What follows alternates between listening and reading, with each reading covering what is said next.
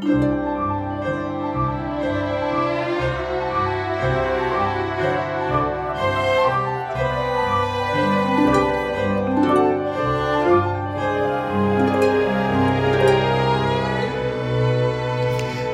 家好，欢迎收听 High Hanging Fruits，跳一跳摘到的果子。我是朱怡，我是刘佳，我是周末。这一期我们请来了我的好朋友周末导演。哇，你演不下去了吧？我 不是我想要哇，然后然后说一个很牛逼的，但是我发现我对你的行业也没什么了解，就我就觉得你很牛逼，刘佳也知道你很牛逼，大家都知道你很牛逼，是的，是的，因为你的行业就很牛逼。因为你的人主要是太熟，西方歌剧因为太熟了，然后所以就是想在我面前，因为我一直在盯着你看，我说看你演到什么时候，所以大概三秒就破功不是。不是不是，就是想要表达一下崇敬，我们都无从没有下手。没有没有没有就那你来说一下吧，你、啊你是我到底干嘛的？OK，我赚钱的工作是叫做导演，然后导演当中，现在目前百分之九十的工作是做歌剧类的，歌剧导演就是 opera director。嗯，就是西方歌剧，西、呃也做中国，对，可以可以这么讲吧。百分之九十当中的百分之九十五是做西方歌剧。哎，对有中国歌剧这种东西啊？就是 Chinese opera 呀，就是呃传统的呃、那个。不不不不不，你现在国内叫民族歌剧。哦哦，真的还有这个东西、啊？对，叫民族，就是现在建国后新写的那种用西方那种美声唱法写出来的歌剧，叫民族歌剧。当然，我们现在还有一种那种，包括从声乐唱法上面，还有一个是叫民美，以前不叫民歌嘛。就是，嗯就是春晚上面听的那些什么民歌，那是一种那种国内的唱法。然后呢，你如果传统的歌剧唱法，就是叫做美声，那就是跟西洋西方歌剧这样子那个唱法一样的。当然，现在听说还有一种的一个声部叫做民美，叫做民族美声唱法，就是综合民族唱法跟那个美声西方美声唱法。所以这些是这些年新发明的东西吗？还是新发一直都？应该是新发明出来的，因为我觉得我觉得，因为就是中国这种新歌剧发展，在过去十年是一种井喷的状态，所以其实很多那种可能原来在院校里面是学民歌唱法的人，因为现在这种工种的需要，他们也就逐渐这样调整，调整出了一个民族的这种唱法。包括现在你看很多，那一般西方歌剧是绝对不带麦的，因为他们认为就是说要有那种真正好的人的哦，声是吗？不带麦，真的不带麦吗？像那个大都会歌剧那么大，对，这就是一个人的一个想法的误区，就是我们总是讲说声音传需要嗓门大，其实不是，其实讲的是一个共鸣。当你的那种 register 找到一个对的一个共鸣的时候，它其实可以 cut through。就是有的人、对的对的，我的一个很好的朋友，他其实呃号并不是很大，他的 size 并不就是那个声音的那个号不大，嗯，但他因为找到了一个非常准的一个共鸣，非常精准的共鸣，嗯，所以其实 orchestra 像那种很重的那种 orchestra，它的声音可以 cut through，然后传就是再大剧场它都可以传，所以这个是我们自己呃，包括从很多专业的人员上面也会存在这个误区，以为要被听见就是要拼命吼，那他那个剧所以其实舞台上它会有悬挂的吗没有没有没有都没有都没有是不是正正规的那个剧院还要设计的特别特别的结构？应该是一个一个好的歌剧院，应该是有好的声场设计的。最主要的、最早的那个，你如果去古希腊剧场遗址，他们其实并不是歌剧 （design for opera），但是你站在最底下面，表演区跟最上面一层的观众，可能中间离了大概二三十米，但是你只要轻轻，就像我现在这样轻轻讲话，最后一排的人都是可以听到。所以声场声学是是一个很复杂的一个学问，包括我觉得其实现在国内外很多新建的歌剧院所带来的挑战，就是当前。懂得怎么样给这种不加电的剧场声学设计的那种声学专家或者懂声学的建筑学家太少了，所以很多国外的剧院或者是国内的有些新盖的剧院会出现一个问题，装潢非常豪华，并且也做了自己认为。认为准确的声场的设计，但是我们自己做这个就会知道，你去每一个歌剧院，嗯，都会，我们就会开玩笑说，就第一天就会说，OK，where's、the dead spot？嗯，这个就是没办法解释清楚的，就是会每个剧院会有在台上某一个特定的位置，你即使是帕瓦罗蒂这种人去唱，嗓子里就说你你再怎么吼也听不见。哦，真的哦对，所以每个歌剧院都会有我们自己叫百慕大区 Bermuda spot，、哦所以一开始要去找。你一般那种老经验的那种舞台监督啊，你就去的时候，你就会问他们在什么地方，他们会告诉你哦，就很简单。他首先第一，舞台正中间永远是对着正中间的乐池是那个指挥的位置，所以 dead center 正中间会有个叫做 prompter box，就是你会看那舞台前面凸出来一块，其实那个里面站的是一个人，就是提词的 prompter。一般来说都会是 prompter，他就会说，比如说你看到 prompter box 那个 stage right 走三步，三个 three feet，然后往后两个 feet，那边就是个 dead spot。所以你不要得罪导演的，就是在于，因为我们知道这个 dead spot 之后，如果我们要恶搞哪个歌手，就会把他 stage 在那边，所以你怎么唱、唱不响。那一般来说，它是在哪里啊？每个剧院都很奇怪，都不一样。就比如说那个呃，汉堡的那个易北河音乐厅、爱乐音乐厅，其实是最豪华，刚刚新落成的。他们很奇怪，就是因为我自己物理超级烂，所以刘佳我就不不想解不吵。I'm not even gonna try，因为我物理因为我觉得刘佳应我物理该在想说这个物理上这个升，我，但是我就说升学是物理吗是物理，是的，是的，但是我是在想，你们就是设计师，每个剧院都一定会有一个 desk spot 吗？没有办法避免的吗？我目前工作过的所有剧院都会有 dead spot，都会有一个盲区，就包括你想开车倒车，肯定都会有一个 blind spot，、所以声音上面应该是一样的，就是在某一个地方，每一个剧院永远会有个 sweet spot，就是说你站在那个位置、随便唱，就是说对你就是随便唱，就像你在自家那个 shower 嗯这样唱歌那种感觉，有一个 sweet spot 或者有 multiple 好几个 sweet spot，但是每一我去的每个剧院都会有一个 dead spot。为什么会告诉你？就是历朝历代就是那种最 bitchy 最难搞的歌手，他们就会把你 stage 在那个 dead spot，所以你再怎么唱，嗯那他自己会知道吗？呃唱的人自己会。呃，如果你是新来这个剧院的话，会不知道。一般因为这个都是我们自己行业内舞台导演自己内部之间会告诉你的。嗯，那站在这个 dead spot 上，大概你的声音能够够得到你出来的话，声音会非常 dry。第二就是说，你的就是那种 sweet spot。我站在过那个一个 sweet spot，就是说我随便这样子哼一个声音，然后在剧院里面哦听的声音就非常好。那我如果在一个 dead spot，就觉得第一你声音传不出来，你的声音会非常 dry，就是会有的 spot 会把你的声音那种缺点会暴露出来。哎，刘佳，你记不记得，就是那种中央车站，你有时候出站的时候，你走在拱顶上面，嗯嗯你走到哪里的时候，你就会突然发现自己的脚步声和说话声会有一个共鸣。对对，哎，我以为理解的导演就是说怎样把故事拆成几个幕，然后演员穿什么样衣服，然后就把故事拼起来。这个我但是歌剧也是做的一样的，是一样的，一样的。那我问你啊，歌剧和音乐剧区别在哪里？音乐剧不是歌剧，对不对？不是，但是音乐剧的那个起始就是始祖是那个歌剧当中的 operetta 轻歌剧，所以你看百老汇音乐剧，所以像百老汇音乐剧还有红磨坊，还有 Sing in the Rain，他们都是音乐剧，但不是歌剧，对吗？不是歌剧，对，La La Land 它是歌舞片，歌舞片，对哎，。对我来说就是 musical。Musical，首先第一你要分清楚一个舞台就是叫 stage 嗯 performance 和 film performance，就是电影电视是那个 film。Stage 就是说你只要去舞台看现场的，我自己就是说我是做现场舞台导演的，嗯，然后现场舞台导演之后，那你就像学你学物理一样，还会有很多详细的分科。呃我自己上研究生时候训练的是正常的舞台导演，什么都学，然后注对，周末在哥大的时候是我学妹，她是导演系，我是编剧系，然后她小我一届。嗯，而且我自己那时候导比较比较正常的一些话剧，你都看过了，就是我对她导过我的戏，对对对对对。她导过我几个吧，在校的时候导过那个进化论。进化论就那个 Monkey Play，对对对好像是是我第一个在哥大的戏，然后对对那那个真的很棒，这真的导的非常好，真的导的非常好。谢谢谢谢。好，我在想我们同样 timeline，因为我知道你们哪几年在学校，所以你们在导演的时候，我那时候在学量子物理，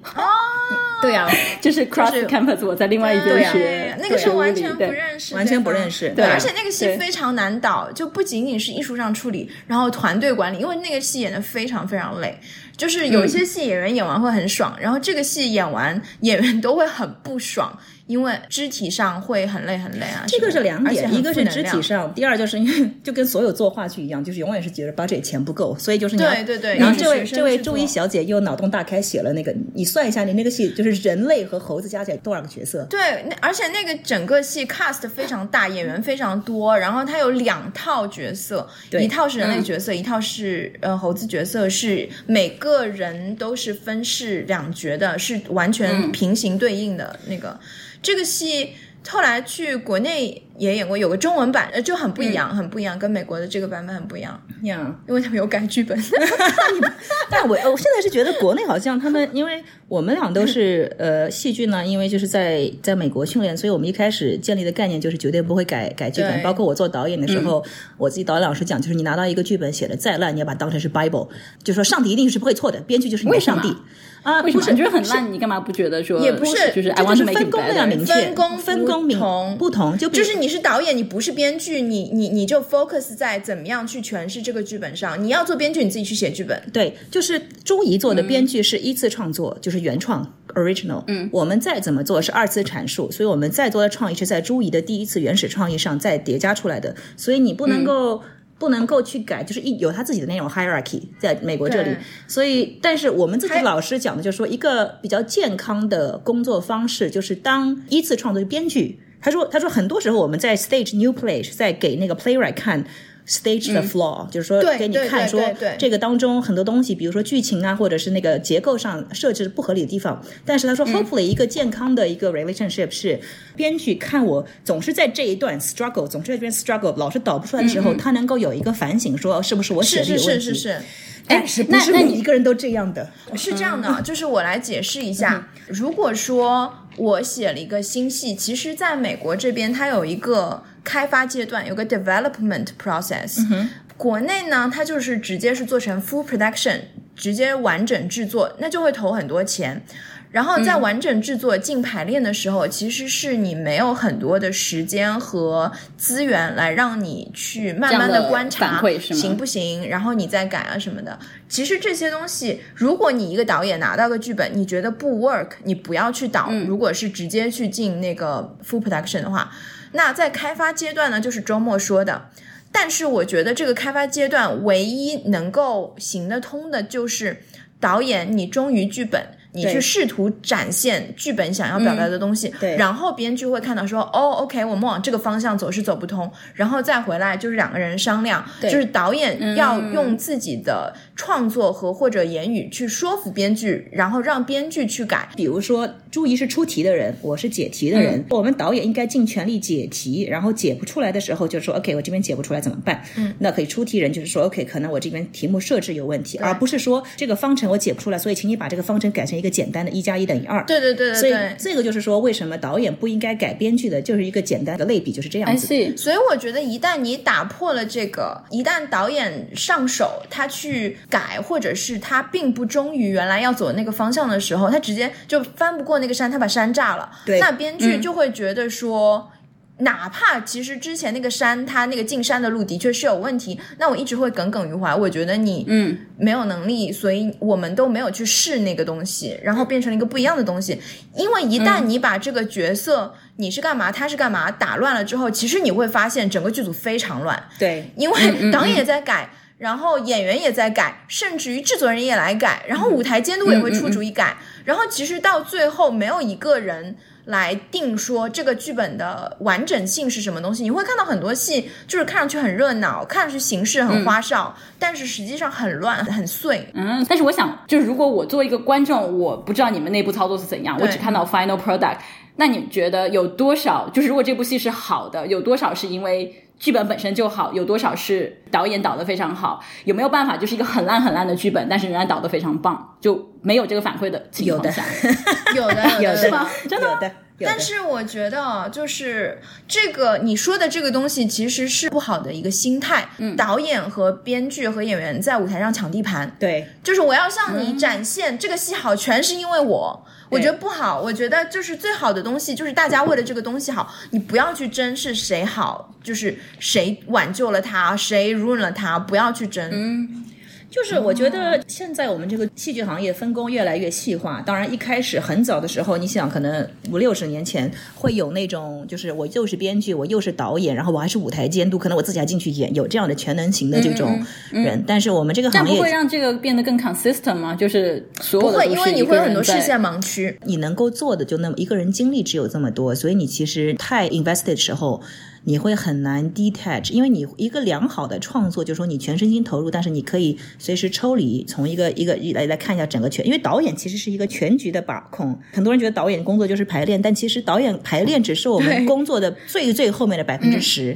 很多前期的工作，第一是就是说很简单，分析剧本，或者是对歌剧分析乐谱。分析 score、就是 what's the story，然后然后 what's the structure，然后你要你要分析每个角色的那个那个背景故事，然后再来做设计，然后为什么用这个颜色不用这个，然后包括很多时候你要确定时间，比如说我们确定要做十七世纪，那么十七世纪上叶、中叶和下叶在法国，比如说就法国，它的实其实服装还有整个那个 decor 是完全不同的。那这个我不是天生就知道的，我需要做很多 research，、然后我还要跟我的设计师碰。然后设计师碰了以后，就说所以一个很多人就是歌剧你会进去，你会看见有指挥有导演，很多人搞不清楚我们干什么。我一直跟麻瓜们外行讲的就是说，嗯嗯嗯，好命哦，全不是戏剧圈的人都叫麻瓜。我全部叫麻瓜，就是反正只要我讲的话，我讲行业术语听不懂的人，我说啊麻瓜。所以这个补充一下，什么是麻瓜？如果没有看过《哈利波特》的人，就解释一下，麻瓜就是不会魔法的人，对，不会魔法的。拜托，二零二零年还有人没有不知道那个麻瓜吗？有看过《哈利波特》？我爸妈应该不知道吧？你爸妈会听这个播客吗？会啊，刘家爸妈也听。你不知道我们观众有很多老年朋友各位各位各位叔叔阿姨、伯伯婶婶们啊，不好意思啊，那个失敬了。你们是麻瓜，你们是麻瓜。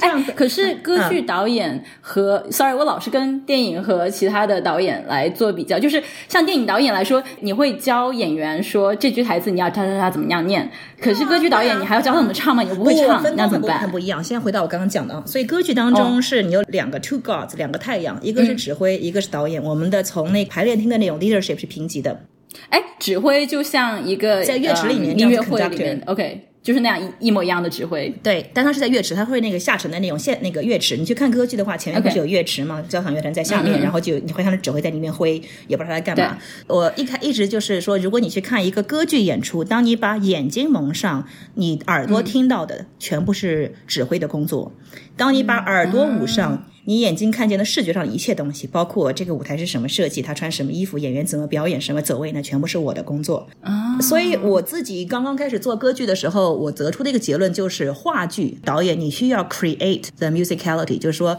比如说这一句话，比如说我就说，假设朱怡写了一个嗯呃台词叫做呃 I like coffee，我喜欢咖啡。这那你写在纸上的时候，这个节奏性、音乐性 musicality 是可以由导演来决定的。发挥的，比如说，我可以强调说，I 这个词拖很长，就是 I like coffee，或者说你刚刚睡醒说，Oh I like coffee，然后这样子，所以这个语言的话剧语言的讲话的节奏性和音乐性 musicality 是根据导演对这个剧本要表达的意思的理解。而歌剧我们要做的是，那个歌剧的时候，其实 composer 作曲已经写好了，所以嗯，很有可能，比如说他就在四拍，在这个四拍当中，我这一句话就要讲完，或者比如说我接下来有一个情节，就说他在接下来要杀人放火，然后。但是我会希望他，比如说十五秒，但是 composer 就写了四个小节，五秒钟我就要结束。那我我不能够跟跑去跟 composer 说，哎，我觉得这边杀人放火应该要十五秒，你可以再多写十个小节。而我就说，OK，那我怎么样 justify 他这个 musicality？所以这个就是，所以 composer 也是在你之前，就好像编剧是在你之前，composer 也是在你之前，然后你才能在。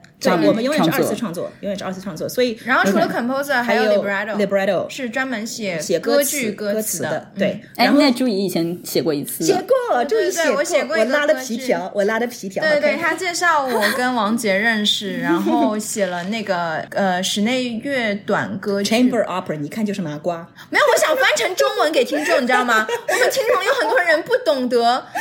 chamber 就是英文词是什么意思？opera 就是室内歌剧。对，我记得你那次写歌词。我觉得好好笑，觉得好像是你写微博，然后把它 真的吗？我也每天就很不是很俏皮，因为就是然后有些转折，而且是非常短，非常短。我觉得在就是用歌剧的方法来听你的微博，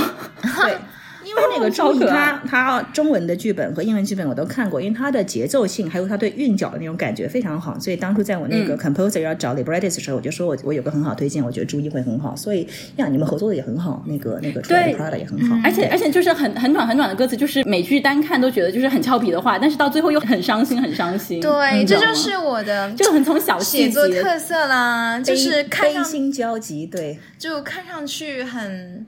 没有脑子，但是实际上有大智慧在里面。这种话不要自己说。那那你重复一遍，我再讲一遍。他的作品的风格就是悲伤俏皮之中有一点大智慧，乐而不淫，哀而不伤。中文太复杂。这是孔子讲《诗经》的。可是歌剧讲到就是注意写，但是。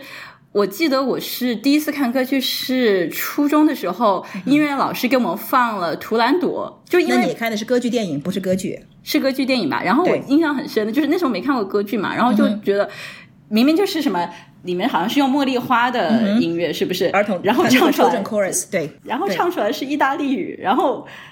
就觉得哎，为什么就是好奇怪，为什么大家都后，而且后来的歌剧一直都是用。意大利语可能还有德语，是不是？德语、法语，正常的 standard repertoire 是呃意大利语、法语和德语，这是三个歌剧的主要的那个呃经典的那种叫做 canon。这是为什么？是因为语言特征呢，还是因为历史原因？因为歌剧它最早发源是意大利的那种宫廷的那种 choral music，所以它起源就是在意大利。而且意大利从语言结构上，它是一个比较，它就是以元音为主的，所以它是一个音乐性很强的语言，非常适合演唱。然后，嗯。发文呢，就是一个它有很多那种鼻腔那种那种也有，就是每个每换一个语种唱就会有它的困难。德语就会很铿锵，所以其实德语不太好唱，就是它因为它的辅音很多，然后所以唱起来感觉说就是那种节奏跟那个音乐的节奏卡的，就是说其实就比包括用中文唱。就像现在，其实有外国人用中文唱，然后我我得出的结论就是，中文需要 lean on 的，就是说西方歌剧那个训练出来，他们就 lean on the vowel，就是在元音上，因为意大利语是那种你凡是要以那种 vowel 元音为主要 drive 的，那其实中文你会需要元音 lean on 在辅音上，所以比如说那个像外国人他们唱那个中文，他的永远是第一个音的音头，就是那个 music entrance 那个是听不见的，因为他们。只会这样子把所有的那个重力全部放在那个元音上面，而他其实不知道。对，但是德语的唱法就是你要 lean on 的，和德语和捷克就是斯拉夫语和和日耳曼语系，它尤其捷克语那个变态的语种，捷克语你会需要非常非常非常，就是他经常是杰克有会出现过，比如三个辅音在一起，啪嚓就这种就真的这种感觉。对，就是我记得那时候在念那个，刘佳隔着屏幕擦了一下脸上的口水。太太快了，太快！你可以跟我回到就是意大利语要 lean on 元音，为什么要 lean on 元音？就听起来好，为什么这样好听？因为你很难，辅音很就是辅音很难发嘛，很难唱出来吗？对，因为而且你元音是一个饱满，然后这样唱出来其实是一个好听的。你给我试一下 b，你怎么发 b？这样子对不对？就是你的声音的音色，比如说啊我 u，你正常的那种 color，比如我要唱西红柿，我 tomato，tomato，对对对对，不能不能唱，你不能 to 但是那个，但是有的像那个 德语哈、捷克语啊，那个他们就是你会需要 lean on 那个叫做 consonant，就是你的辅音，而且尤其为什么刚刚？但中文的唱法是，其实你是要。靠着辅音借力打力，然后这样子那个 lean on 那个就是透过辅音打。给我一个 example 吗？比如说不要不要，那很那外国人其实很容易唱成不就听着乌妖，然后呢，但其实你是会需要，但如果你是太用那种正式的那种德语的唱法不，然后不太多的话，你的那个呜，你的音色又出不来，然后尤其节拍，如果节奏复杂的话又很复杂，所以你其实需要不放一点点重力进去，就是不要，所以就是说，但这个就是因为中文是母语，很难讲。然后，对于大部分的歌手，其实你唱的每个语言都不是你的母语。那所以现在你刚才说的那个民族和民美歌剧，它会发音中文更加合适吗？Diction 对，会会有 Diction，就是其实我们就讲叫做咬字。为什么有的人一模一样的人，有的人唱这个歌词就是你不需要看字幕就能够听得懂，那有的人即使唱中文，你还是要看字幕，这个就是 Diction。这个就是。diction。那那其实是不是可以借用，比如？京剧或者，但他们那个是方言啊，他那个好像戏曲，我并不是也不是很懂，所以我也不太想这样子讲一些错的东西。所以就是中文的戏剧都是用普通话讲吗？现在？据我所知是的，可能有，哎，好像你们是说中国中文民族歌剧，民族歌剧一般都是普通话歌剧，对。那如果是民歌的话，它就可以用方言啊？对呀，民歌就所以就是你看你要怎么定义这个歌剧？如果它是民族美声、民美的话，但这我讲不清楚，因为我也并不是很了解这个，因为我只是这次回国工作，然后就听到这个明美这个。就是这个讲法，我觉得蛮有意思的。那你刚才说的这些各个语言的歌剧，你都导过吗？所以你还要去专门学那个语言？要学的，都要学的。呃，这个是我自己对自己的要求，因为每一个歌手、每一个指挥，他们都会去学。尤其歌手，即使是完全不懂那个俄语，完全不懂意大利，完全不懂法文，他需要在接到每个戏之前，要找声乐指导，把自己的那个 diction 发音 coach 到。跟那个母语者一样标准，嗯，然后我工作过的指挥每一个人，他们对每个歌剧的那个歌词都是完完全全非常了解，我就觉得这是一个最起码行业与行业之间的专业尊重。如果你周围的同事每一个人都懂的话，我觉得我会要求我自己必须也要懂，因为我之前意大利法文和德文。在进歌剧这一行之前，就是各种因缘巧合就已经学会了。就不是说我流利可以讲，但是说你给我一个，我拿着字典，我自己可以这样子读得懂，然后我自己发音也还可以。那我后来的确是你像我做了德沃夏克的水仙女，那我就去做那戏之前，我专门找了那个杰克语老师一对一在教。马上我接下来啊两年之后有一部俄语的那个歌剧，所以我现在就在找俄语的老师在一对一教。包括今年下半年我要到圣彼得堡两个月，专门去学俄语，就是这个原因。超爽的，哦，对，好酷哦！刘佳终于发现了一个比自己行业更酷的行业。我觉得你这个超酷的，我要是脑子够用，我就进你这一行了。哦 我在旁边受到了万点暴击。我是觉得物理就是你没法学任何语言，因为无论什么国家，无论什么就是母语的科学家都会用英语写，然后你去哪儿都是讲英语。哦，这也是对。所以就完全没有办法学任何语言。因为我我们拿到的故事，因为我现在做歌剧拿到的故事，就是其实完全，而且很多时候不是我选择。今年我想导什么戏，我还没有到那个咖位。很多时候他们就说 OK，某个剧院说我们想做这个这个戏，你有没有兴趣？然后那我经常就要看一下，说 OK，那德意法还好一点。像我前阵子就是拿到个波兰文的，我说我的个天呐！其实，然后那个，但是还好，我之前学过捷克语了，捷克语跟波兰语还蛮像的。然后我就大概突击了一个星期，我就知道基本发音规则之后，我就拿着那个字典这样子开始去看了。就是说，你很多时候就是你那呃，不是每一个歌剧导演他都是会懂这个语言，但是我自己入行之后的以以以此为职业榜样的那些大导演，他们全部都是。流利的，像比如说我最喜欢的导演叫罗伯特卡森 （Robert Carson），他其实就是德语、意大利语、法语完完全全流利，而且他是那种可以用那个语言导戏的。他是加拿大人哦。然后包括很多的指挥，他们也是说我们不会指我自己不懂的语言，就是说之前会觉得以前我自己给自己找的借口是说亚洲人我们其实进首先就是英语就是已经是第二语言了，然后还要跟人家 compete 这种，觉得好像是胳膊在搬大腿，但其实。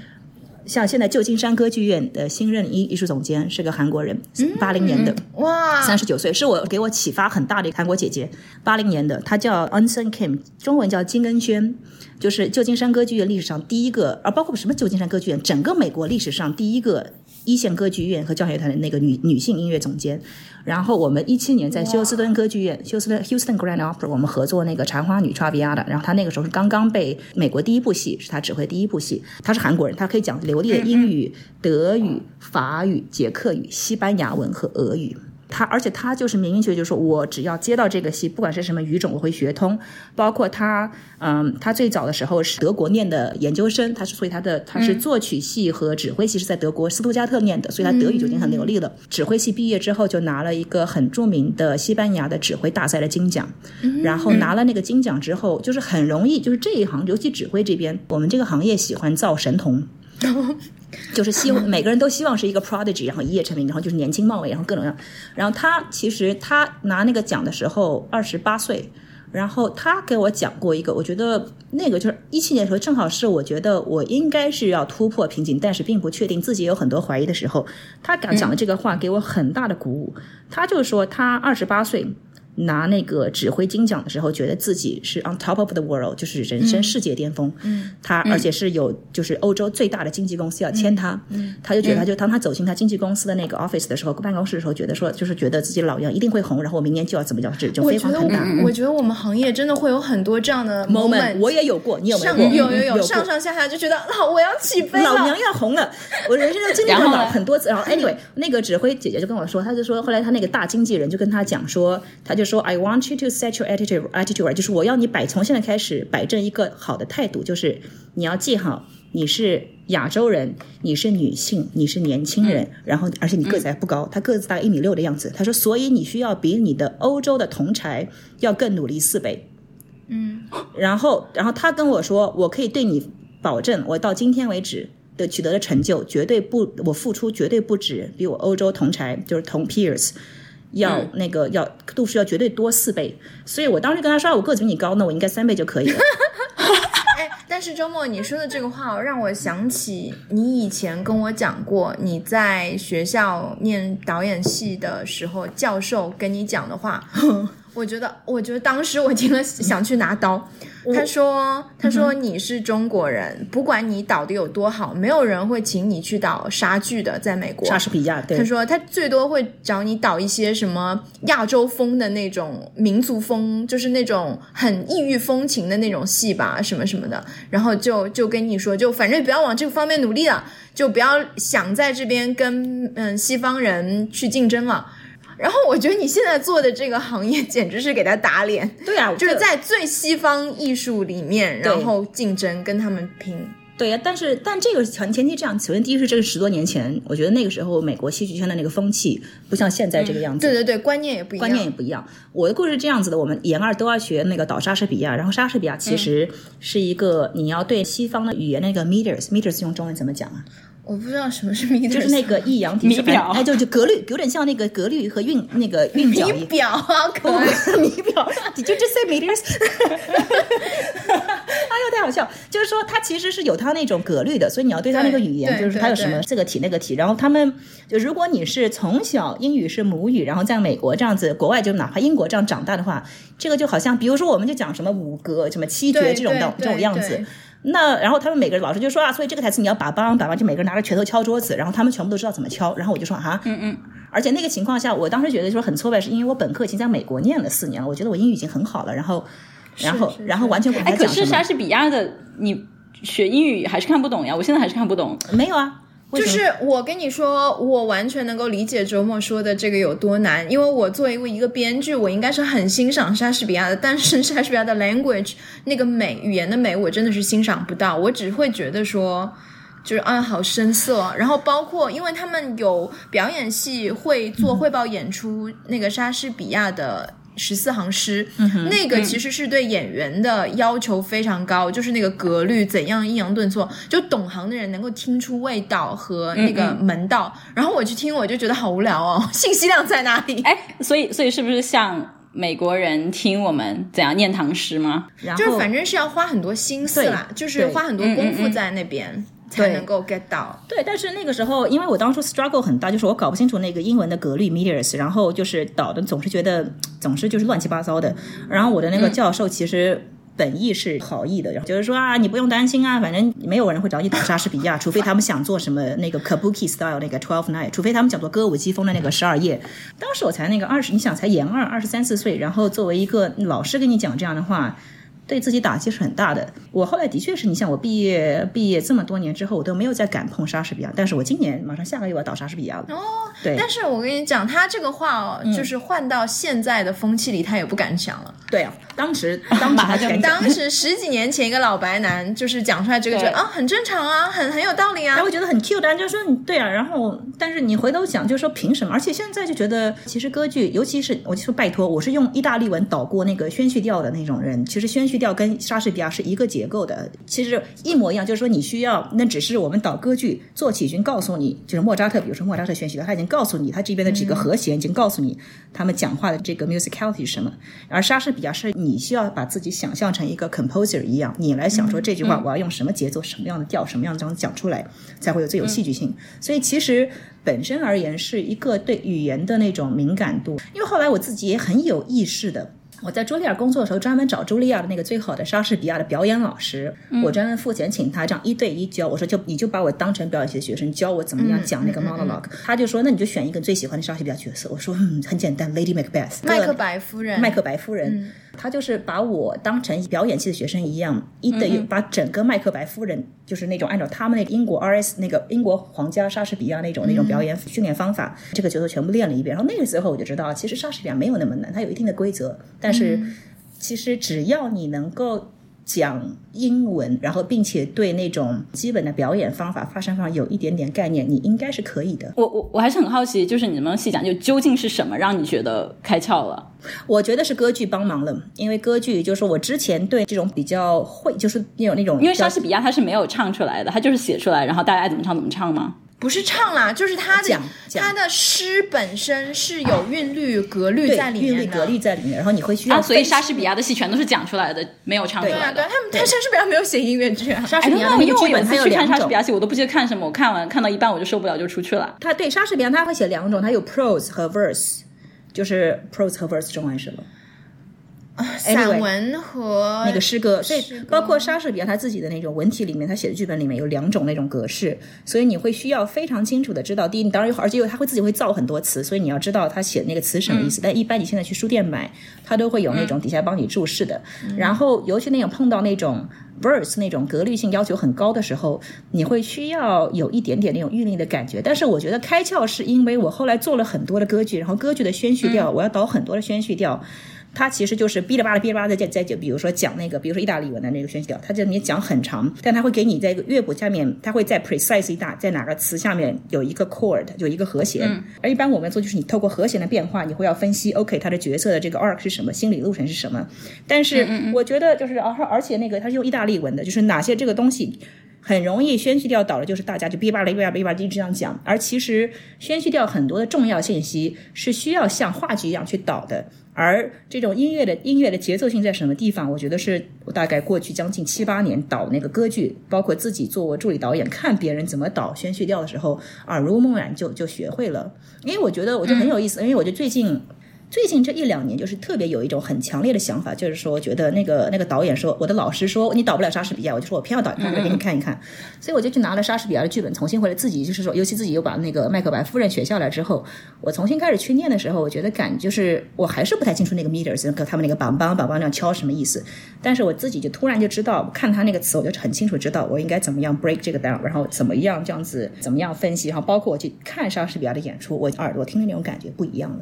就语感已经培养出来了。宣叙调是什么？呃，宣叙调是 recitative。传统歌剧，你就说，就比如说你以莫扎特为主，你会有些重要的咏叹调 aria duet。但是在那之前，很像那个音乐剧。音乐剧不是讲句说好像讲讲话的开始唱吗？但是那个歌剧之前就是说他们是有那个钢琴，有那个 forte piano 伴奏的那个羽键钢琴伴奏的那个，有点像讲白，但是它实际上是给你写好调子的。就说，比如说这个，但是说其实讲是带着音乐伴奏，有点像叫用唱一样讲的讲白，所以很多时候是在讲你的这个角色的心理的过渡历程，或者是你刚刚在那个上台之前，你的角色发生了什么，然后在永远是在宣叙调之间有一个触发，引起下一个咏叹调或者 duet 或者是 trio。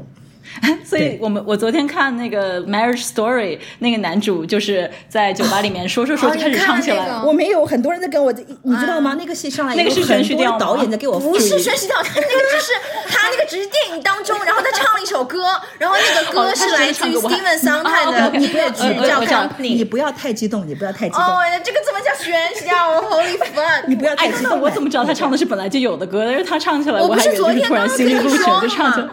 而且这个宣叙调跟这个完全没有关系，它讲的是歌剧里面的，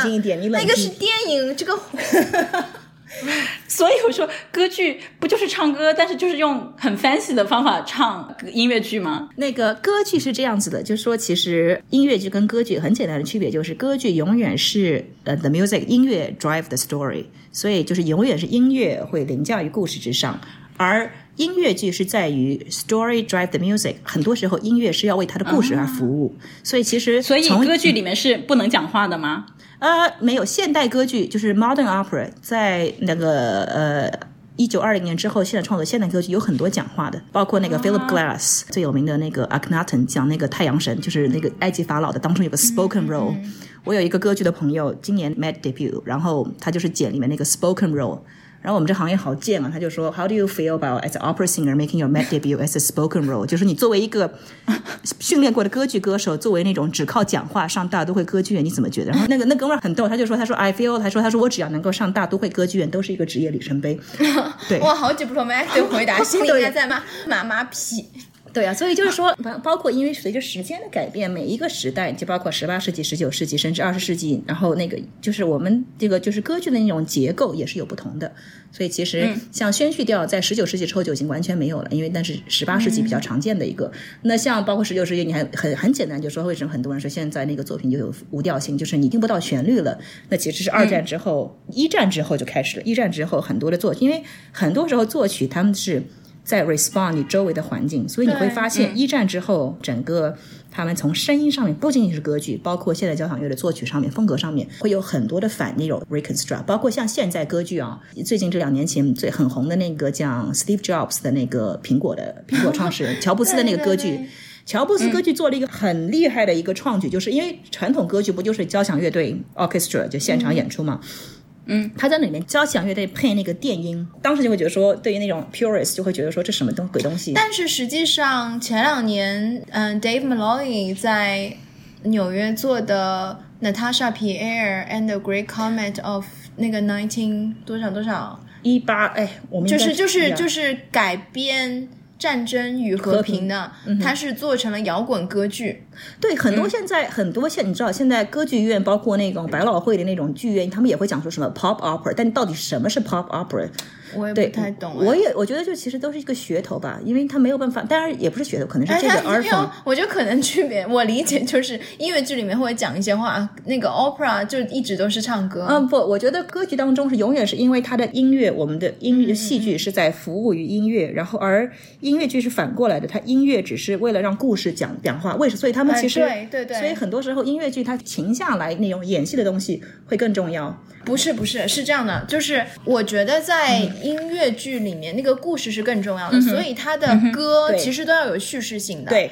就是他没有说插一段只是抒情的，对，就是他这个歌拿掉之后，他的情节就连不上了，他需要通过歌来完成一个翻转，情节上的翻转。歌剧是反过来的，歌剧呢，我觉得它其实情节性不是那么重要，它的情节就是为了在这里。让抒情达到一个顶点，对，就是在唱歌的时候能够能够 serve 这个歌曲的传达。他会看到很多经典歌剧，音乐真的超级好听，然后那个故事和那个歌词就说这什么鬼？但是你现在还是会在听，真的是音乐会凌驾于一切之上。对对对。所以啊，包括我觉得其实很多时候歌剧有点像我们经常是，比如说人生快进两个半小时会把一个角色一生这样子快进完，但是在很多大是大非那种非常的那种。极端情绪的瞬间，好像突然按下暂停键，他唱个比如说四分半的那个 in 那个 aria 咏叹调，会让你把这个人在那一刻一个抉择一个情况下那种心理那种表现放大化，所以其实对你的那种情绪的那种感染会非常非常好。而且歌曲是个 labor intensive 非常落后的一种生产方式，所以需要各个部门通力合作，像一个非常复杂的齿轮。但是我自己的感觉是，当每一个部门都非常专业，然后每一个齿轮全部都卡的纹丝不漏的时候，然后你这样看一个现场的歌剧表演，我觉得那个爽的感觉是任何别的艺术形式没有办法可以比拟的。哎，可是现在歌剧的观众都有谁啊？歌剧的观众都是怎样吗？因为觉得很歌剧是一个门槛很高的欣赏。的东西啊，我不觉得，就像包括音乐剧有自己的观众很多分类，然后歌剧的观众就说你传统的喜欢晚会型的那种歌剧，你会去那种比较有有有喜欢看那种经典的 standard repertoire，然后尤其美国的观众非常喜欢时代剧，就是那种很漂亮、很豪华、很奢华的那种时代剧，然后那一种观众现在比较大的问题就是说很多的这样的观众是六十五岁以上，嗯嗯，但是。歌剧它又存在它一定的社交意义，所以有很多那种年轻三十三四十岁那种新贵，嗯，为了显示自己其实已经达到了一定的那个社会阶层，也会来看。但他们也不一定能欣赏。我觉得是可以后天培养起来的。最有意思就是那个大都会歌剧院以前最大的那个金主。叫做 Mercedes Bus，之前是完完全全不懂歌剧的，然后他就是因为 Mercedes Bus 是 Mercedes Benz 的弟弟吗？不是，不是 Mercedes 是一个名字，女性的名字。这个女的其实挺有意思的，都可以 Google 到她的那个八卦。她的第一任丈夫是是好像是联合国的一个外交人员吧？她为了就当初为了为了她的先生就是之那个 socialize，她就去学认真学了很多那种歌剧的那种内容，然后知道怎么去欣赏。然后她就后来就变成很懂歌剧，然后她跟她现在后来第二任老公是一个非常有钱的美国的石油商人，她就跟她的第二个石油商人那个巨富老公结婚之后，就变成了大都会歌剧院第一大捐赠人。嗯，当然后来又又又跟她现在这个老公离婚了，因为她老公就离婚了，以后就是她实在很讨厌每天照着穿着燕尾服跟她老婆去看歌剧，所以她。所以他那个那个富翁老婆也离婚了，所以就是我就透过他的经验，就是他其实完全以前是完全不喜欢歌剧，也不懂歌剧的一个人，当然是为了一个一定的目的啊或什么，这是一个可以后天获得的一个。说到说到捐赠人哦，那你们这个行业，我觉得应该财务来源很多是金主吧？美国和欧洲的 funding system 是完全不一样的。美国它的歌剧这边是大概将近百分之八十的 funding 资金是来自于他们叫做。呃 private donation，就私人募捐。那私人募捐不是说什么众筹了，有时候可能比如说是大的公司，比如说有时候呃 J P Morgan 一下子一笔就捐了好好几百万，所以其实也是作为美国大企业那个抵税的一个方，他们会捐很多钱。当然有很多的是透过私人的大财，所以就是他们会出现叫做叫做 production underwriter。就比如说，我想要做一个新歌剧，可能需要三四百万美金，然后可能会他们就会谈到谈妥一个，可能有一个大的那种很有钱的那种，嗯。家族他们会就说作为这个 production underwriter，就说这个戏的所有的 costs 会由他们来 underwrite，、然后呢，这个 production 时候在 opening 那就会写说啊，他们是 production underwriter。歌剧它是个 non for profit，非盈利为主，所以他们的票可房可是歌剧的门票这么贵，还是完全不够是吧？真的不够，因为是 union，因为第一，你想一个乐队那么几十个工会工会工会 union 那工会，乐队有乐队的工会，然后我们导演导演合唱。舞台监督、芭蕾舞演员有自己的 ACMA 音乐家协会，然后他还有那个 stage hand，就是比如说这个景，它不是自动推的，是由那个工人叫 stage hand 那种，那 local one 是最贵的。还有它为什么不能自动啊？自动化很贵，而且第二，我自己做这么多戏下来，其实机器没有人靠谱，就是所有你做的那种自动化，就是会卡。真的会卡。再先进的剧院，现在的得出的结论真的是剧场里面机器没有人靠谱。嗯，再先进的那个自动化的系统会出现那个故障，很多次是那种我们做好自动化那个轨道演一半卡住了怎么办？还是要人上去这样推啊？所以歌剧里面其实因为它是一个还是一个 labor intensive 人力是一个密集的一个行业，然后尤其各个领域有各式各样的工会保障，所以其实成本非常非常高。做一场做一个歌剧的成本非常高。嗯，大概多少？我知道肯定每个不一样，但是美国它现在是分成这样子的，比如叫 Level One 分级是这样分的，按你每年的 running budget 每年的运运营预算是多少来分级。嗯，那么一线一级剧院 Level One 就是一年的成本是在一千万以上。现在一般大都会歌剧院可能一个新制作。啊、我觉得大概在看看情况吧。你如果做的比较简洁的话，两三百万美金。一个望远镜就没了。对，然后就像那个更，就比如说他现在大都会那个当初就很豪的那个呃指环系列，他就做那个就是机器，然后那个好像是四千六百四千六百万美金，而且而且那个戏 那个戏最牛逼的地方在于什么？因为大都会歌剧院很老嘛，然后那个戏就是个巨重无比的那个机器，然后 LED 这样的一个一个很大的一个 machine 在舞台上，当时的舞台。没有办法承重承受这么重的舞台，所以为了要在底下那个舞台底下重新加固它的承重量，光重新修 mat 底下那个基础地基那个 base 那边，就是额外将近将近几六七百万的美金，要把舞台底下重新修一下，可以才 afford 就可以这样承重它那个上面那么重的一个机器，那做出来还是很难看啊。所以 anyway，对啊。所以很多时候歌剧就是真的像小烧钱一样，你想你怎么几千万美金，很烧钱，很烧钱。所以为什么大家会愿意去烧这个钱啊？为他是真的很爱吗？因为不是，主要是那个全世界歌剧迷，就是那种骨灰级的歌剧迷，对于瓦格纳的《指环》系列都是有一个迷之，叫什么 obsession 执念，就是任何一个能够做完整版《指环》的新制作，都是一个对于那个剧院都是一个 big deal。然后你如果跟任何一个很有钱的歌剧爱好者说我要做一个最牛逼的指环，我相信如果你是爱瓦格纳的话，你一定会掏钱的。所以就是题材，就好像你说我要做一个什么马斯内法国，那可能不会有，但你说我要做瓦格纳指环，而且说 Robert Lepage。而且当初 Lepage 是用那个 car、那个就是维维拉斯维加斯那个 car 那个概念来配置对，我有看，我有看。对我我我当时。啊，对，我们刚看完看，对，我当时没有意识到卡也是他导的，然后我去看《指环》的时候，我就发现，哎，好多一模一样、哦。对，就是你如果从纸面上面看这个 idea 的话，所以就像一个就跟像投资人一样，你要投一个那个 startup 一样，就就很炫酷。对，你当你从纸面上看的时候，你就会觉得这个戏绝对成功啊，Robert Lepage，然后做一个高科技什么 LED 屏的那种，然后多媒体的这种指环，一定超牛逼啊！但是其实现在你看见美国这边大概各式各样的导演，大导演、电影导演、百老汇导演，然后编舞世界顶级的编舞会跨界来导歌剧，然后基本上百分之九十九都翻船。我觉得翻船的原因，并不是说他们的艺术作为艺术家本身的造诣或者理解力不行，而是说因为美国的歌剧院已经是一个非常成熟的工会化的那种，像是一个齿轮一样流水线。比如说 The Part，因为 The Part 他做一个戏，他要在他自己的那种 warehouse 里面让排一年才能够排出来。那么歌剧，美国歌剧院这边，你最多排练厅给你四周，了不起了，四周那已经是非常非常非常一般，正常两周本半。质是做什么？他本质排什么的？他是话剧导演，他是话剧，而且他也做很多像那种 show、多媒体的太阳马戏团是他做的吗？，对，那个卡是他做的，然后他会做一些就是城市景观的那种和就是外部环境结合在一起的那种秀，比如说他以前在魁北克的时候，好像是给他们几十年的那个城市纪念，对。然后就整个河岸线的大楼他投影过去那种，嗯哼，他其实还蛮善于驾驭各种各样的，我现在还多媒体啊什么，我现在从那个指环的那个 resentment 退烧之后，我觉得他其实还是蛮牛的。但是在他指环刚做出来的时候，天天我在给朱一说，我 我就所以那那个、那个是因为他时间不够嘛？我觉得这样子，因为歌剧它已经是，尤其到一线歌剧院是一个非常成熟，然后而且你你是你想你排练最多四周，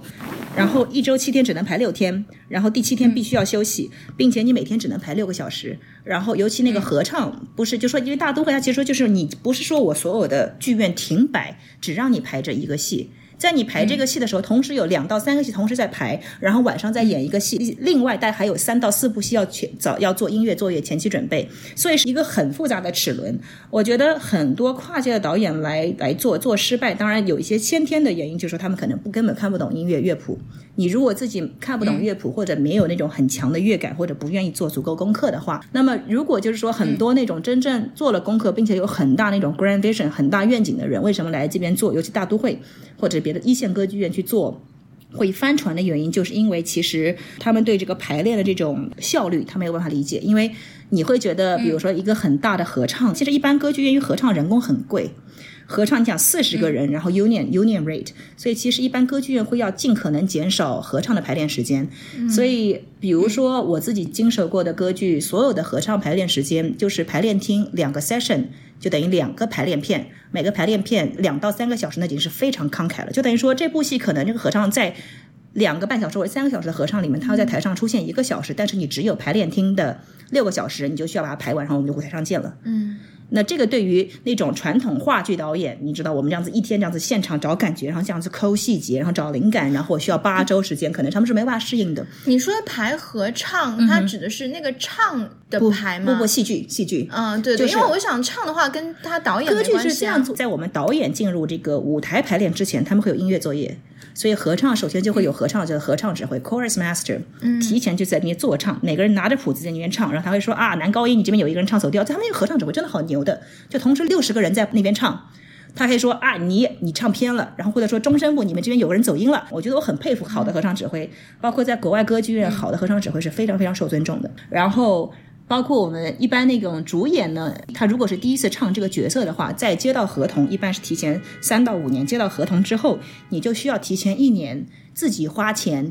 找叫做声乐指导，叫 coach，就是那个，其实你就需要一个耳朵，你这样这样子来一个，你就自己先在家学，学完之后你会去找人这样子，你唱给他听，那个人弹着钢琴给你听，然后那个人告诉你，OK，你这个音偏了，你这个节奏是十六分音，但你唱的是八分音，或者是你的这个发育的 pitch 有问题，发育的 diction 有问题，然后他这样完全抠过之后。再到才来，他就是一定要他排排练第一天就全部是要背下来背谱，然后 ready to go 的。而且我们在舞台排练第一天正规的操作是第一天一定是 maestro 那个 music sing through，就是指挥过来从头到尾带着他上那个走一遍，然后指挥会说啊、就会有些想说，比如说这边。有时候传统剧那个就是有那种 standard cut，我们传统上这边是这么 cut，他可能说我不用这个 cut，或者这边有个 repeat，这个 repeat 我不唱了，或者他说这个边这个高音长音 hold 的那个气口我在这边而不是在这边，就是你很多那种 coordination 指挥会在第一天给你确定好，然后我们导演第二天再开始拍。很多导演那跨到这一行之后，因为是这个效率，然后这个效率我自己为什么熟熟悉了，是因为我在大剧院做那种就是 AD。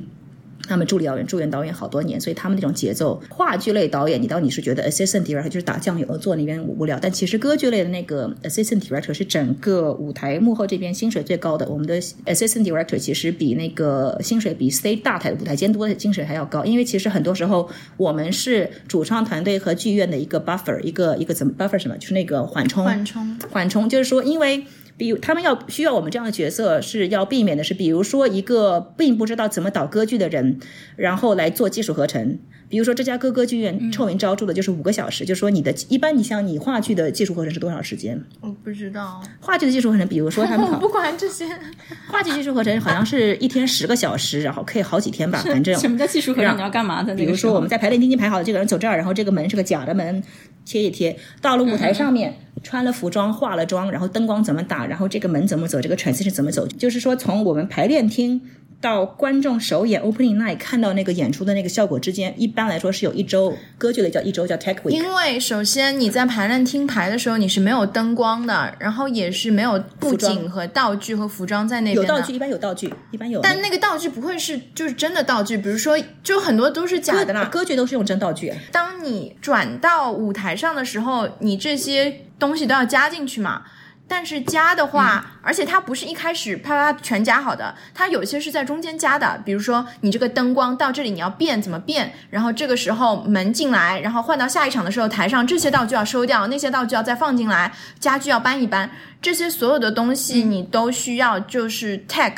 这个过程去排练这些东西，然后把这些定下来，嗯，变成 Q，嗯嗯，然后记下来，然后到。难在哪里啊？是让人记住，还是说就是不让大家？不是，首先你要调试，你这个过程，你看你这个灯光，你你有一个概念，这个怎么打会好看，但是你还是明暗色泽就都会要调的嘛。对，你会发现跟你想象的不一样啊，什么什么，然后有很多紧急状况什么的，然后或者说这里我们换场的时候啊，发现这个搬道具、搬布景的时间有点长，我们怎么样？就是换人，就是这个队伍怎么样把它搬得更快一些，或者说演员你拿。什么？你拿什么？就是这样，就这一切东西都是要排练的。就装像抢装都是需要这样排练。就是要看，比如说换场的时候抢装要多少时间啊？那你这个换的时间比较长，我们是换掉这个服装，还是说我们那边等一等，要在导演上再加个什么东西，让他的等待显得不那么长？或者是服装部加一个人，让他抢装更快一点？对，就是这一切的排练是在这个时间当中完成的。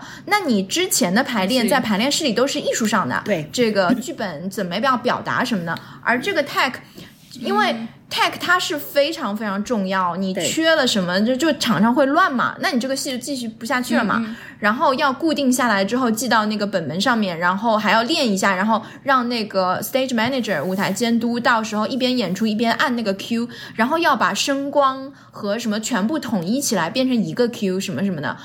嗯，然后。然后这个过程它其实是很难以预料的，对，其实是需要导演很有经验，他知道，哦，而且他会出很多意外嘛，对。然后不没有经验的导演就是会盯在这个地方，我们一定要过过过。但是你把时间都用完了，那你整个戏 take 不完，那你就会你就废掉了，你就废掉了。刚刚为什么讲为什么在歌剧院 AD 那个职权非常非常大？其实我们在控制技术合成的时间和进度。就是很多时候那种嗯，对歌剧没有经验的导演，所以 A D，所以导演可能是一个外行，但是 A D 一定是内行吗？Assistant 一定一定是导演，一定这个其实是跟拍电视剧很像，和拍电影很像，因为现在最近。这几年都会有很多大咖的演员想当导演，嗯哼，然后嗯，他们可能在艺术上的感觉比较好，但是在执行上，因为你知道拍电影，你拍出来的世界不是你肉眼看到的世界，是你要去想象这个框框里面出来的世界是怎么样，其实是很需要经验，对，所以他们说。导演不专业没关系，但你的 AD 一定要专业。如果副导演不行，这个剧根本就拍不出来。歌剧也是这个样子，对，歌剧它其实像那个很多时候没有经验的导演，比如说芝加哥歌剧院，真的是臭名昭著，就是你的舞台技术合成时间就五个小时，可能你的歌剧就四个半小时，那你的舞台和技术合成就五个小时，而且还是 union break，每一个小时要休息十分钟，所以你实际获得的呃技术合成时间是四小时十分钟，所以这个节奏，比如说 OK，他现在要唱七分钟的那个咏叹调，但是没有什么太大变化，就走一走，然后没有什么重要，那我们这边就跳过灯。光看一下，OK，跳过。所以这个节奏其实是呃助理导演 assistant AD 在控制。只有美国这样的体系哦。美国这边是我是 learn the hard lesson。年轻导演，你如果没有连续两年以上一线剧院 AD 的经验的时候，他们是绝对不可能，就任何小的剧院是不可能给你这个戏去导的。我自己之前哥大毕业是觉得说，我哥大毕业，而且我哥大一毕业就拿了。北美当时的一个导演设计的双年奖，我觉得自己就是老娘要红，就是一个这是个老娘要红，起飞了 起飞了，老娘要红了，对，然后就觉得说老娘要红了，然后就说你们这些重重大小剧院，请速速给我发 offer 让我来导戏，然后后来就会发现歌剧根本不管你是哥大毕业是哪边毕业的，嗯，他们就说你你有没有这个足够的历练经验，然后我当时非常不懂，而且这种大歌剧院的 AD 非常非常难拿，因为是 tenure 的。就是说你必须得等那个人一个萝卜一个坑，然后那个人不想干了，你才有这个空缺，但是我后来连续做了呃三年。之后，我就发现，其实这个他讲的是，他想要为什么要一定要现在新一代科技导演有这种 AD 经验，就是说你的组织管理能力，就说你要避免出现像上一代那种外行进来，然后因为你技术合成如果完成不了，然后但是你一定要为了有时候为了舞台安全，就是比如说我这边有个 trap door，这个人要在舞台上消失，他可能底下有个有个 trap door 什么，就是一个呃暗门暗门，然后你要跳下去，底下有个沙包，这个东西是要练的，因为不是说你练一次两次就行，你要练很多次，然后各方面配合好。那么如果有时候因为导演时间把控有问题，或者是 AD 不够强势，你的 tech 在规定时间内做不完规定动作，然后又涉及到舞台人身安全，那他们就一定要延时。延时的话就会进入 overtime，进入 overtime 的话那就很苦逼，就是按照工会要求就是要三倍，就是我们的那个薪水按三倍。然后你 overtime 进入，根据每个部门的不同，overtime 时间进入，比如说连续四个小时，连续五小时，那会就是。罚上加罚，penalty 再加 penalty，所以 一般歌剧就是，如果你一个歌剧院进入那个技术和人进入 penalty，那你就死定了。你今年根本不要想，今年肯定亏了。你这个戏卖的再好，肯定亏。所以为什么现在大的歌剧院为什么对好的 AD 把持那么牢？就是因为一个好的 AD 其实可以帮你剧院控制你的成本。我自己为什么后来做 AD 做的比较好，就是因为。当然，因为你看我讲话这么快，就知道我这个人实在就是 就是来不及，来不及了。然后很多时候就很多钱，所以我一般做技术合成，我都是比规定时间提早一个小时。然后我只要提早一个小时放他们的话，那一个小时他们就不用付钱。所以我有一次技术合成提前一个小时完成，然后那个工头就是管舞台后面所有那种推道具、推墙的那种工头，stage 上公开跟我握手，他说：“Girl, I'm gonna buy you dinner。”我说：“Why？” 他说：“You just save me fifty thousand dollars。你刚刚帮我省了五万美金的人工费。”我说：“Oh, really？” 我说：“那我要买个贵的。”对啊，但后来我就请他，让他请我喝了一杯酒而已。所以其实就是说，我们这个行业，呃，很多时候，等一下，我要问一下，就是他把这个技术合成的时间定成了五个小时，然后你这一天如果超过，就是，但是他就不能安多安排几天吗？那个算超时吗？没有那个舞台时间，那个就是对这个这个就是每个歌剧的 season，我们的 schedule 在排练前两个月半，就等于是多少周？十周对，他但是他不能就安排两天嘛？那他其实会啊没有减少很多风险啊。没有，但是没有办法 afford budget 就就没有办法 afford，、而哦且有的时候，比如说像大都会这种，今天你早上技术合成，然后下午就要把台拆了，然后重新装一个新的晚上演。当你这种 repertory，就是说你其实像滚雪球一样，不只有你这一个戏，但是它的贵是因为它的 stage hand 就是人工剧各方面的务人搬东西的人什么，他都是工会的，然后包括乐队贵，。然后包括歌手，然后有时候服装也很贵。其实比如说你要做一个，很多人喜欢说什么，比如说那个 Mary Antoinette，那个很多人喜欢她那个时代，但是你知道她那一顶假发得，她那如果我要做很多，我要做那种风格，那顶假发就是一万多美金啊。我靠！所以，如果为什么很多那种美国人喜欢看时代剧，就觉得说那种假发，那种什么 Contessa 这种伯爵夫人假发，但那个假发，如果你是用真的人发去做的话，有时候导演说啊，我要他唱这个歌的时候，把这个簪子一拿，头发这样柔顺，像飘柔一样这样的滑下来。你要你要做到这个，因为我是那个脑子抽筋的导演，我做过这个要求，后来我发现哇，这个选择很贵，这个 choice 很贵，对对对，就是这个跟我们写剧本一开始老师就教说，你不要没事手一抖，写对。他望向天空，一架飞机划过天际，就这个。对，我就举个例子，我我自己作为那个没有经验的导演的时候做过歌剧，我就说啊，这所以这个女主角她是首先是个时代剧啊，他唱这个 rn 之后，因为就是有一个灵感，然后在这个音乐点，他把簪子一拿，然后头发像飘柔一样瀑布一样流下来，然后。那个假发设计师跟我说，能够达到这样效果的头发呢，必须要用真的人发。如果要真的人发的话呢，我可以告诉你是每多少克就得要，而且用好的质量的这个人发，而且你又设定这个人一定要 ginger，就是红头发。他说这种头发又很贵，哎呀，不然我想姐妹儿支持你的艺术事业，我把我头发剪了捐给你们。所以做一顶好的假发其实我一两万，刚刚听你们对。讲了，就是这么多细节。其实周末你让我想起我们第一次上一个其他一个博客，我们第一次见面的时候，你给我讲一句话，让我印象一直很深。因为我在问你们，你们俩是做创作的嘛，然后我问你们就是有多少需要就是天赋啊，然后你跟我说，其实大部分创作是基于叫什么？肌肉记忆，肌肉 training，对，肌肉记忆是的，是的，是对的，。我想你们两个展开讲一讲，因为刚刚听完你们介绍，有觉得真的是就是你不下苦功夫，不学那些语言，不学就不去做 AD，你真的是无论你多有天赋，都是没有办法做到的。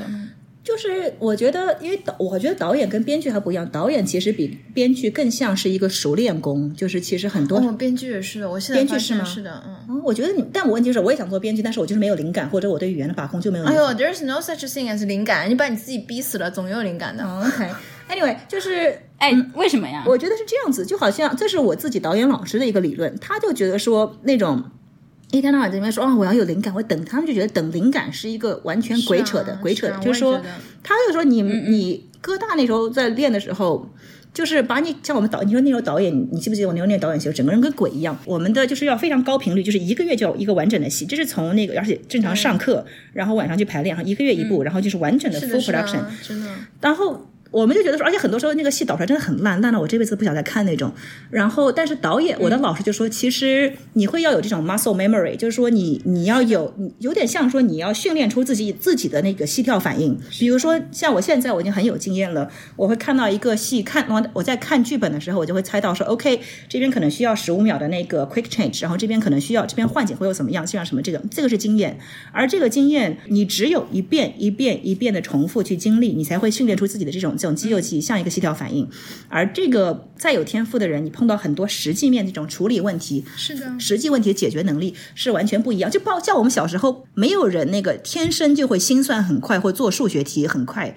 我们也是要题海这样练练练练出来。其实导演一模一样，创作也是一模一样。是啊，是啊。你说到念书的时候，就在哥大的时候，我觉得是我创作量最高的。我真的是以前无法想象，就是原来可以写那么多，而且质量都还行。就是逼一下，你就会去想啊，不然的话，你说啊，我要是不哎，是？是为什么？你是因为经历了足够多的，没事，就是给你 deadline，只要你有 deadline，你要遵守这个他每天都要。交作业，像我们就是每每周都要交作业。要要交作业，对对，所以因为你有一周交两个可是短剧，也也也不是啊，就是你实在真的没有想法的人，逼一逼也写不出东西，所以你还是有一些 connecting dot 的能力。嗯是是是啦但是你在 train 这个那就是啊也是很有天赋 connect dot 更快了。这句话要别人讲，我来讲也是很有天赋的。注意，对，但是真的是，我觉得真的像海绵挤水一样，你挤一挤，总是能够写出来的。只要你把自己逼死，我是觉得，就其实很多时候啊，那个尤其做艺术也好，我们我们传统的想法是觉得啊，一个艺术家敷一个灵感，然后因为他很有天赋，但其实这个是人就懒掉了。对人会懒掉，然后很多时间就会蹉跎掉。其实对对对就是说我一直觉得做艺术这一行功不唐捐，每一份工作，不管这个工作其实对你，包括我自己做助理导演时候。有时候助理导演真的很很蠢，就是蠢到那种我自己想把自己给烧掉那种感觉。我说怎么会被这么蠢的人做导做助手？但是你，我现在回头看，我从这个经历上学到，就是你作为导演不应该做的是什么。嗯，所以对，你与其包括像那个导，很多时候导戏，你可能有时候哥大，我现在回头看哥大，我大概一年七七八八加起来，完整的导了将十几部戏。嗯，十几部当中，我觉得可能大概有一到两部是非常非常好的，包括你那份《进化论》，那个是非常满意的。嗯，可能当中大概有五六个觉得，哎，就这么样也过去吧，也不会觉得午夜梦回，不会觉得很膈应的慌。可能有五到六部觉得老，我回头想说老娘怎么导那么烂，就像狗屎一样的烂。但是因为你 learn 在 the lesson，对，你就 learn the lesson，你会知道我为什么那时候犯错。包括研究生的老师，他就说，其实这个所谓哥大的那个 MFA，不是说你好像突然就知道怎么导，而是说给了你一个相对安全的犯错空是间的，。是的，是的。他说，因为你导砸了一个戏没关系，你只是研究生的一个作品。而比你好过，你在出去出道了以后，拿着投资人的钱倒砸一个戏，然后这一辈子就职业大翻车，要好很多。所以我觉得其实哎甚至于就是我那个时候也跟很多很多导演演员合作，我觉得那个合作时候要避免的问题什么的，我也是在那个时候学会的，怎么跟导演相处。我们这个很多时候还是一个跟我们剧场这个行业，不管你做什么领域，剧场都是一个跟人打交道的。对对对对对，所以很多时候你的人际的关系，包括所谓的情商，都是要靠后天练出来的。是的，都是要练的，没有人情商天生都很高的。我还有一个问题，就是给你们两个的，因为我就是你们两个在你们的行业，就是大家看到你的脸的时候，都会觉得哦，就是应该导中国相关的戏，可是你们结果都是写爱怎么样就怎样的。我自己是要回避，因为我们这边很容易，至少导演嘛，作为一个亚洲女性导演，很容易就被定型成说我只能导中国题材，并且我刚刚开始入行的时候，他们就说你就就做这个，就是把自己对，我就想知道你们是有多少是觉得哦赌气，觉得我就是不要，还是说就觉得就很 natural 的就变我我当初成这个样子是赌气，因为我当初我刚刚进行的时候，其实都给我的都是那个，比如说一个什么亚洲的作曲，然后做了一个什么，然后我后来就觉得说，一个英国导演，一个德国导演来，他不会说哦你是德国人，所以你只能导那个德国戏。对他们的肤色就像是一个隐形的东西一样，对不会去被别人想这一块。我，所以我进歌剧这一行之后，一开始有一个非常理想主义的想法，就是呃。因为有很多中国出色的中国导演在国外导了歌剧，但他们都是基本都是中国题材。外国人讲到我们这个行业，讲到中国人，就说中国没有歌剧导演。然后我当然本能就说去你的！我希望有一天他们能够找我，是因为我是非常好的导演，他们去找我导莫扎特、导威尔第、导瓦格纳，他们找我是因为他们知道中国是非常棒的歌剧导演，然后只是。他是中国人，而不是说我今天要做一个《红楼梦》，然后周末你来做《红楼梦》好不好？然后或者说我们要明天要做那个什么《聊斋》，然后是谁是最适合这个这个题材的亚洲导演？嗯嗯，我觉得其实这样的话，其实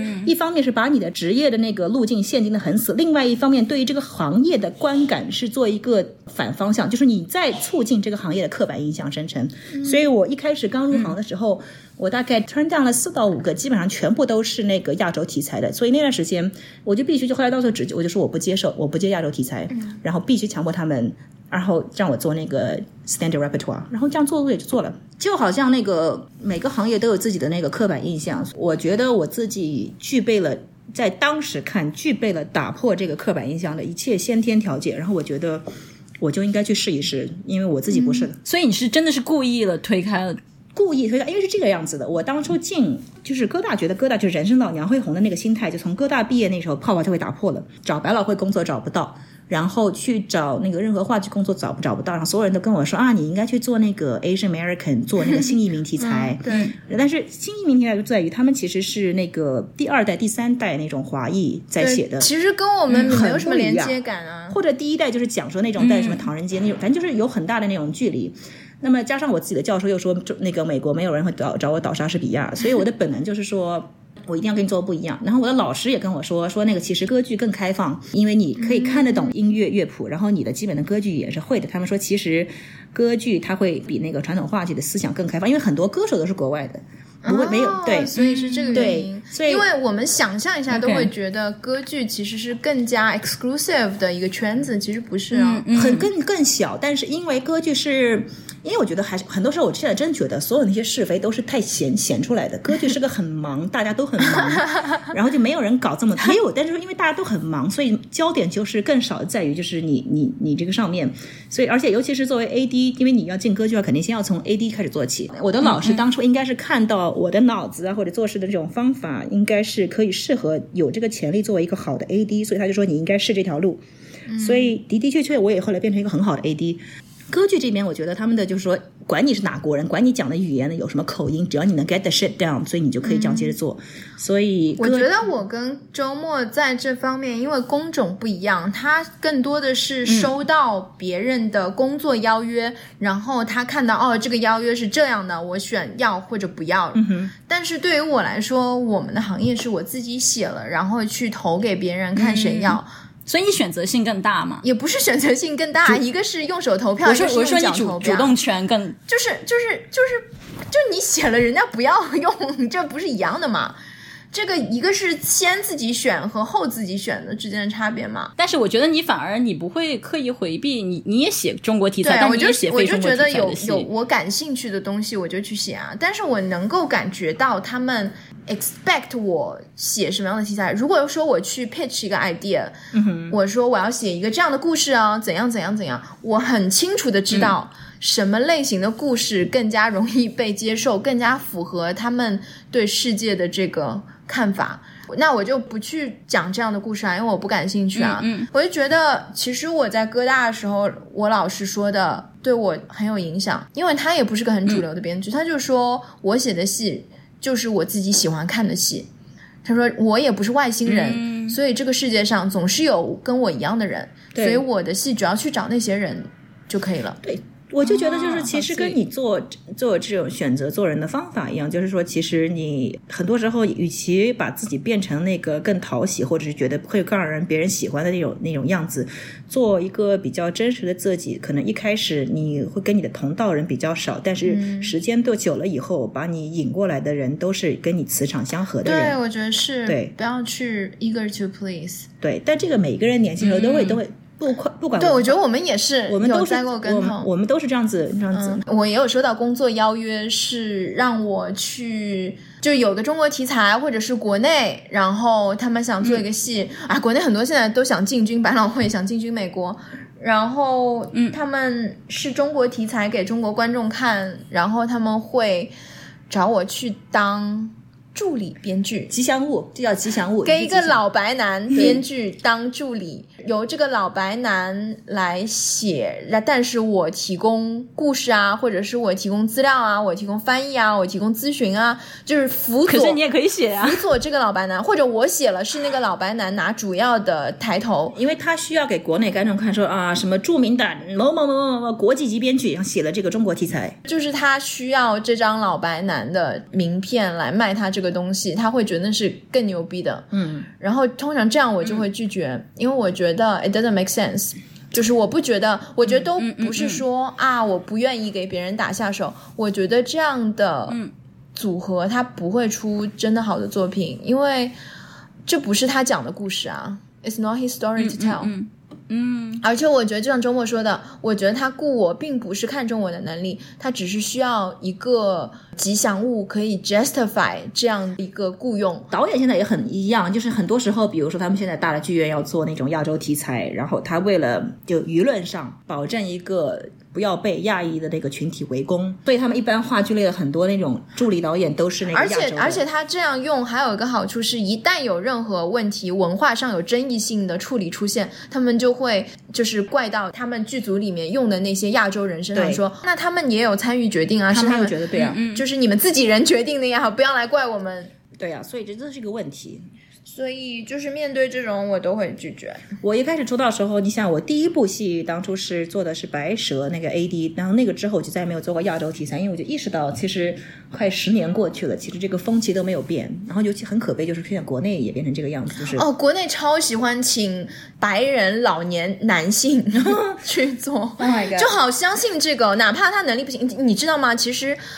从美国去国内做项目的这个艺术家、导演也好、编剧也好，其实在美国都不是一线的，就是他在这边没有办法参与主要竞争，然后他都是去亚洲捞钱的。人间不拆，还是就是所以，所以你们买回去的奢侈品也是奥特莱兹的。对对对，这种感觉就是你感觉好像那个为中国定制的奢侈品，其实就是奥特莱斯。然后我也会看到这些艺术家，他们也蛮累的，然后要临时查很多资料，关于中国文化、中国历史啊，要去翻。然后就 get 不到，然后做出来就很奇怪。哎呀，我觉得我们不要那么刻薄了，祝福你们，祝福你们。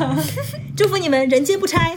感觉好像你们都在一个，我自己也是啊，就是在我们的行业一个 stage 就是打怪。那时候跟朱怡说我们在打怪，现在已经打怪，就是已经不只是要打怪，要打系统，就是你不是面对着一个困难的事情，但是整个这个规则就觉得已经不合理。然后我们还没有到最顶级，可以直接用 top down 的方法去改变这个系统，但只能用像你们这样每天的一些拒绝一些觉得很我觉得其实很 confirm 刻板印象的方法来去。但我觉得也不仅仅是拒绝啦，我觉得主要还是说你自己要做什么，因为我觉得一旦就是你讨厌一样东西，然后你把你主要的精力放在跟它对抗上面，你就被它定义了。我觉得主要还是就想你你你喜欢做什么，然后去做你自己的事情就好了。对，就是很容易，你很容易在屠龙的时候自己变成那条龙。好深刻。好，今天谢谢周末，我们俩就正经不起来，好好奇怪哦，跟周末说这些把。脸蒙起来。今天啊，刘佳你来说吧。今天谢谢周末来我们节目讲歌剧的事情。虽然你说你画很快，可以省很多钱，但是你又画很多，所以我觉得好像也看不到省钱。今天早上一个人跟我讲，他说你一看就是脑子里多语言，就说你讲中文都是带很多从句，所以你的听起来就是话很多，因为就是全部其实一句话，但我带很多从句、从句、从句，就是自己的思想跑在了语言之前，是的，就一路上就是来不及。但是我会发现，他虽然话很多，一般话很多的人我很喜欢打断，可是他每次接下来我就觉得很有意思，所以就会忍不住让他一直讲、一直讲、一直讲，结果讲了好久。对啊，没事儿，我我觉得我听一下，中间有些会剪掉。没关系。谢谢听众朋友们在过去几期里都有继续给我们打钱。我们会把这个大家的捐赠啊、打赏用于我们节目的运营和我们自己买点好吃的。如果这个这次打赏比较多，可以请我喝杯酒吗？我跟你说，现在没什么钱、哦好那算了第一次第一次钱比较多，现在每一期大概就是几十块钱。好吧，各位听众，请你们呃多多打钱，这样注意可以请我喝一杯马提尼。对，我等一下就可以给你，嗯我家可以调一杯。好，呃，那个支付宝，我们有支付宝、PayPal 和 Venmo。支付宝和 PayPal 的账号都是 HHF Podcast at hotmail 点 com，然后 Venmo 是 HHF Podcast，这就是我们的账号啦，谢谢大家，谢谢，还有，谢谢，拜拜拜拜拜。